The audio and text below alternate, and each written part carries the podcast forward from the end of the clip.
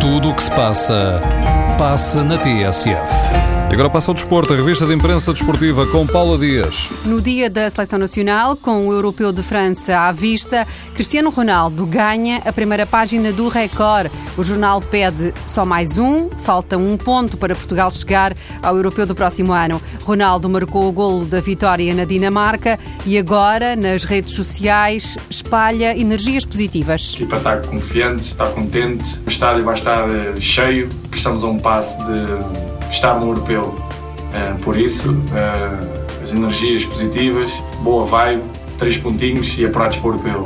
Força Portugal. É uma qualificação que Portugal quer resolver já, escreve a bola. O jornal O Jogo recupera para a primeira página as palavras de Fernando Santos. O nosso ADN é ganhar.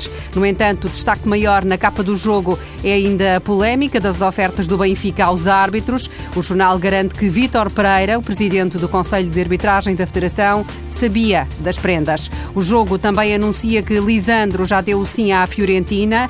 O jogador pode deixar o Benfica já em janeiro. A Fiorentina dá 6 a 7 milhões de euros. Sai, não sai, muito se tem falado do futuro de Gaetan. Sobre o argentino fala o Black na primeira página da bola, sorriso largo e a confissão Gostava de ter Gaetan na minha equipa. Quem sabe também Nelson Semedo. O Black diz que foi o jogador que mais o surpreendeu em Madrid.